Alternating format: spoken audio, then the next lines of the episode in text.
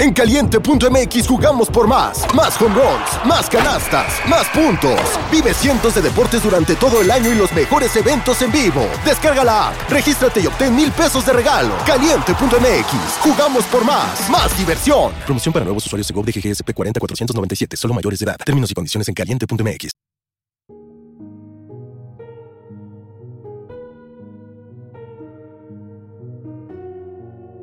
Hola, querido amigo y amiga mía. Espero que te encuentres muy bien el día de hoy. Bienvenido nuevamente a tu noche de terror. Antes de comenzar, te invito a que me sigas en todas mis redes, sobre todo en Instagram, ya que podrás ayudar de esa forma a este podcast. Sin más que decir, comenzamos con esta historia que quizá arruine tu infancia.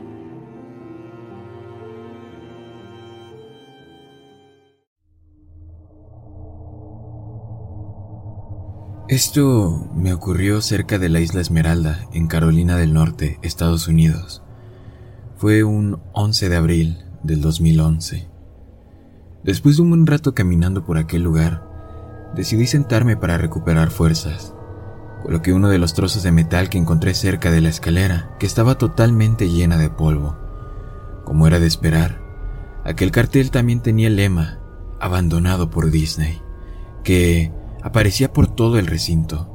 Seguramente algún trabajador molesto con la empresa por haber dejado morir aquel impresionante lugar había convertido lo que yo tenía ante mis ojos, un auténtico pueblo fantasma. A pesar de algún que otro susto entendible en un sitio como ese, grifos que gotean, el viento golpeando las paredes o moviendo las plantas, no tenía miedo al estar en aquel lugar. Sabía que estaba totalmente abandonado y quería realizar un reportaje del sitio. Con mi cámara fotográfica iba plasmando todos aquellos lugares que un día estuvieron destinados al disfrute de niños y mayores y que hoy estaban de estar talados, como aquella misma escalera que parecía conducir a un piso inferior. Por simple curiosidad, apunté hacia el fondo de la escalera y con el flash de la cámara activado, pude ver por tan solo un segundo dónde terminaba aquella escalera. Tan solo unos metros atrás por debajo de donde yo me encontraba, siguiendo la escalera, se llegaba una puerta metálica, parecida a las que ya había tenido que traspasar anteriormente para llegar a aquel lugar. Lo curioso es que en la puerta había un letrero, y no, no era otro más de abandonado por Disney. En este se leía algo distinto. Solo mascotas, gracias, decía aquel cartel colgado en la puerta. Después de dudar solo unos momentos, decidí retomar mi investigación por aquel lugar, ya que seguro que debía haber algo interesante allá abajo. La puerta tenía un candado, lo cual me animó aún más. Eso significaba que nadie había pasado por ahí, que sería el primero en ver esa parte del resort después de tantos años abandonado. Iba a tenerlo difícil para acceder ahí, o al menos eso pensé. Pero el candado apenas se resistió a mis embestidas, utilizando la placa de metal de la puerta, pude romperlo fácilmente. Ahora ya no había nada que me detuviera de mi afán de encontrar algo interesante que fotografiar, o quién sabe, tal vez me llevase un bonito souvenir de aquel lugar. Lo primero que me sorprendió de la zona de mascotas es que estaba bastante bien preservada en comparación al resto del lugar. Las luces seguían funcionando y las fluorescencias iluminaban mi camino, aunque de vez en cuando parpadeaban dando a aquel lugar un siniestro toque, algo que no mejoraba al llegar al área de descanso, una habitación en la que todavía quedaban restos de comida putrefacta, así como una televisión encendida, aunque solo se podía ver estática. Era como una de esas películas posapocalípticas en las que había llegado la tragedia en medio de cualquier actividad cotidiana llevándose por delante toda la vida, pero dejando lo demás.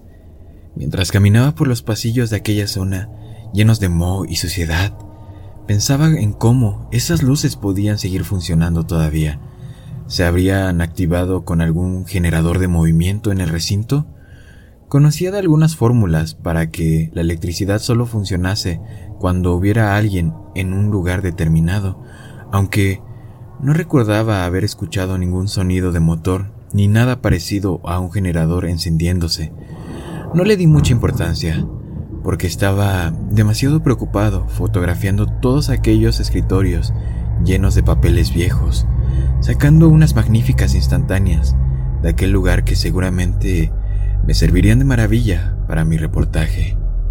La luz cada vez era más escasa y las lámparas fallaban cada poco, incluso la humedad se sentía más intensa en aquel lugar, pero no había llegado hasta ahí para darme la vuelta por un poco de sofoco, así que seguí adelante hasta toparme con una extraña puerta a rayas negras y amarillas. En ella se podía leer Pruebas de personajes 1. No hacía falta ser un Sherlock Holmes para entender que era el sitio donde guardaban los disfraces de los personajes. Aquello sí que me interesaba. Así que decidí entrar para tomar unas cuantas fotos. Sin embargo, aquella puerta no se abría por más que la empujase. Parecía mucho más sencilla de abrir que las anteriores, pero era como si se estuviera quedando atascada. Después de varios intentos, me rendí y mejor decidí volver por donde había llegado.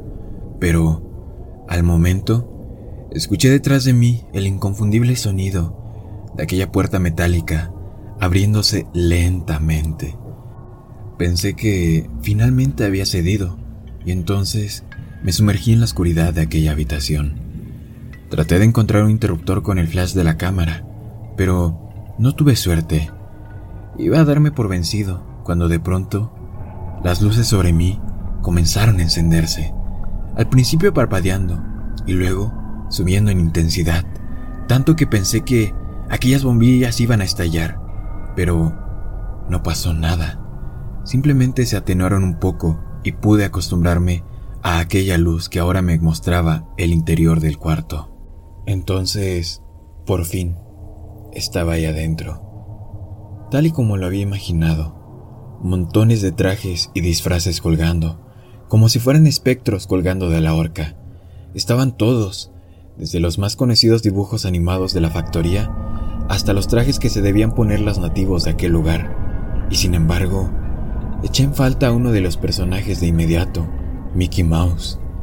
No tardé demasiado en darme cuenta de que el disfraz del simpático ratón no estaba junto a los demás, sino tirado en el suelo, como si se hubiera caído solo que se encontraba en el centro mismo de la habitación. Ah, no sé cómo explicarlo. El aspecto de aquel disfraz era realmente extraño, ya que parecía corroído por algunas zonas, y debajo de esa corrosión podía verse algo parecido a la piel, aunque de un color extraño. Sin embargo, lo que más me llamó la atención es que el traje no reproducía exactamente los colores que acostumbrábamos a ver de Mickey Mouse, sino que era como un negativo, con todos los colores cambiados. Su piel estaba blanca en lugar de negro, y en cambio, sus manos aparecían de un color oscuro. Aquel traje, sinceramente, me causó demasiada perturbación, así que me centré en los otros y quise colocarlos de una manera especial para sacar una fotografía única como si estuvieran mirando el cadáver de su amigo Mickey tirado en el suelo. Al ir a tomar el traje del pato Donald, algo cayó sobre mis pies, rompiéndose en mil pedazos.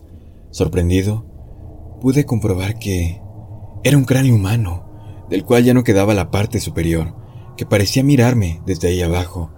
Solté rápidamente aquel traje y retrocedí con miedo hasta la pared. En mi mente, las piezas comenzaban a encajar de una forma terrible, aunque lúcida. ¿Cómo aquel sitio, que había costado tanto dinero, había quedado abandonado? ¿Cómo hubo tantas quejas en su momento? Decidí que era el momento de tomar la foto definitiva. Sí, sí, la foto definitiva, pero no era ya para mi propio reportaje, sino para pedirle explicaciones a Disney de todo aquello, si hacía falta. Y fue entonces cuando vi que... Ah, Vi que aquella cosa comenzaba a levantarse, muy poco a poco. Aquel extraño Mickey negativo se incorporó mientras yo me negaba a creer que lo estaba viendo. Todo eso me estaba perturbando demasiado, y a pensar que me había tropezado en algún lugar del recinto y había perdido el conocimiento, siendo todo aquello una mala pesadilla, pero no era nada de eso. Ahí estaba aquello, porque no sé ni siquiera lo que era, embutido en ese traje negativo de Mickey Mouse y mirándome de una manera desquiciante. No sé cómo me las arreglé, pero levanté la cámara para sacarle una foto a aquella cosa. Tal vez en mi interior una vocecita me decía que, de no hacerlo, nadie me creería. Sin embargo, la cámara comenzó a fallar y un montón de píxeles muertos se fueron expandiendo por la pantalla hasta que ésta finalmente se apagó. No entendí cómo había podido ocurrir aquello, pero la cámara ya no funcionaba. Se había estropeado por completo. Tal vez incluso se habían perdido las fotos que había sacado durante toda la visita.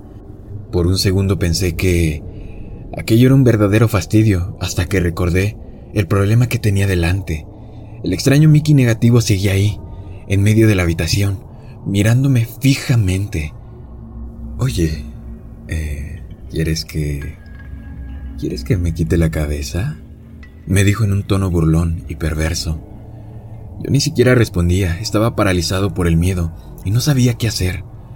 Aquel ser se tomó mi silencio como un sí y comenzó a desgarrarse la cabeza desde el cuello, con movimientos violentos, arañándose, hundiendo sus enormes dedos en lo que debía ser su piel.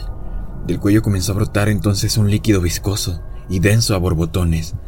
Aseguraría que era sangre, pero de un color amarillo, no sé qué carajos, como si estuviera infectada. No, no pude soportarlo más.